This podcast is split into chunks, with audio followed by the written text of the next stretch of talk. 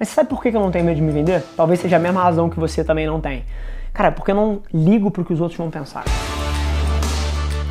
Assim, eu tô puxando a minha agenda, eu tô fazendo coisas que são importantes para mim.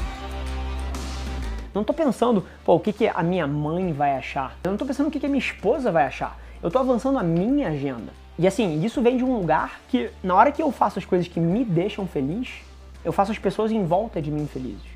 Então eu não tenho medo de avançar as minhas agendas, de falar o que eu quero falar, porque eu não tô tentando preencher uma necessidade da sociedade. Toda vez que chega alguém com um discurso pasteurizado, assim, fazendo o que claramente agrada aos outros, cara, isso não é atrativo pro ser humano. Você fala, ah, mais do mesmo.